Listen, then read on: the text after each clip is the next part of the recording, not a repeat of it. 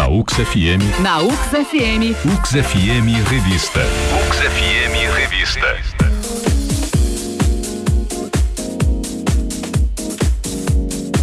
Ux FM, o melhor do pop rock de todos os tempos. Agora 27 para as 10, temperatura de 9 graus em Caxias do Sul. Chove, tem neblina, tem garoa, faz frio. Para você que gosta do inverno, parabéns para você, porque eu não gosto do inverno, então realmente estou sofrendo com essa tendência do tempo, mas é o cenário para os próximos, dos últimos nove dias, os próximos nove dias, melhor dizendo, apenas dois teremos aberturas de sol. Então, se nós não virarmos sapo, estaremos aqui comunicando diariamente para você, né? Faz parte também da profissão estar atento ao clima. Você ligado aqui no UXFM Revista, segue interagindo, participando 54 99671 1065. E o segundo concurso municipal literário de Caxias do Sul, organizado pela Universidade de Caxias do Sul e pela Academia Caxiense de Letras, está com inscrições abertas até o dia 30 de setembro. O concurso tem como objetivo valorizar e descobrir escritores locais, estimular a criatividade e a imaginação, além de ressaltar a importância da linguagem escrita. Por isso que nós estamos em contato com o diretor da área de humanidades da UX, professor Everaldo Sescon. Muito bom dia, professor. Muito bom dia, Eduardo. Bom dia a todos que nos escutam pela UX FM. Eu que agradeço a gentileza, né, professor, de estar uh, à disposição em uma manhã aí tão gelada. Imagino que o senhor esteja em home office, né?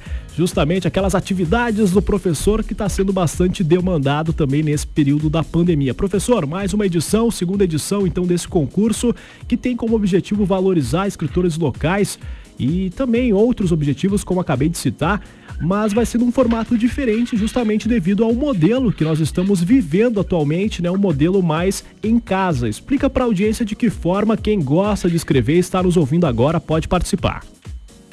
Então, Eduardo e ouvintes, eh, no ano passado nós iniciamos, tomamos essa iniciativa de organizar com a Academia Caxiense de Letras o primeiro concurso né, literário e o encerramento foi justamente na Feira do Livro.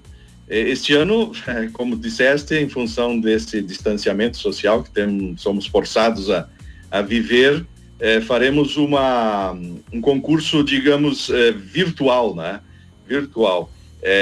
Em vez de uma simples premiação, um evento de premiação do, dos ganhadores, nós publicaremos uma antologia virtual com os 10 melhores textos de cada categoria, né?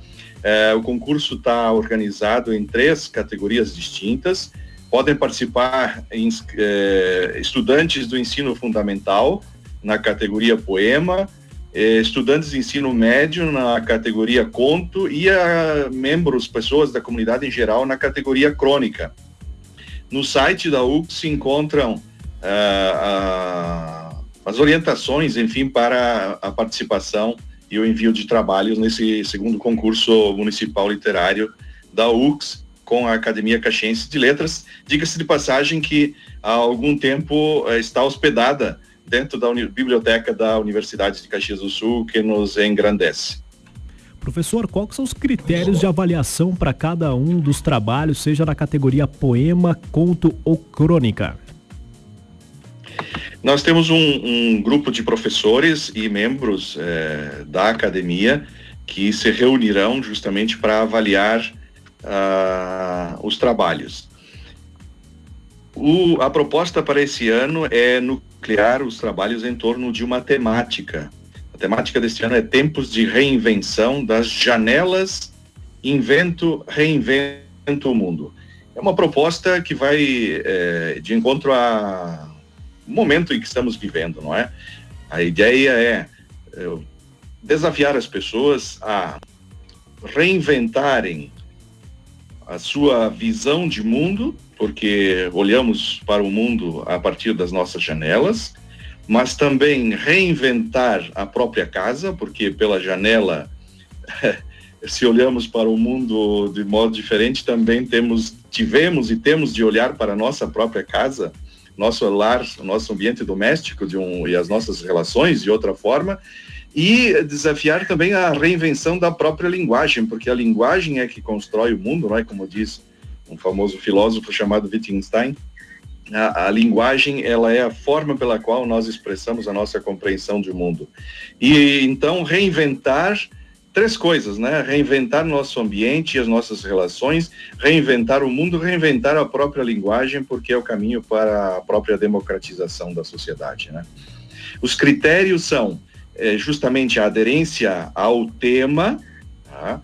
proposto, tempos de reinvenção das janelas reinventa o mundo, a uso da norma culta da, da língua portuguesa e é, critérios como originalidade, criatividade, é, observância das características próprias de cada gênero, né? O poema para o ensino fundamental, o conto para o ensino médio a crônica para a comunidade em geral.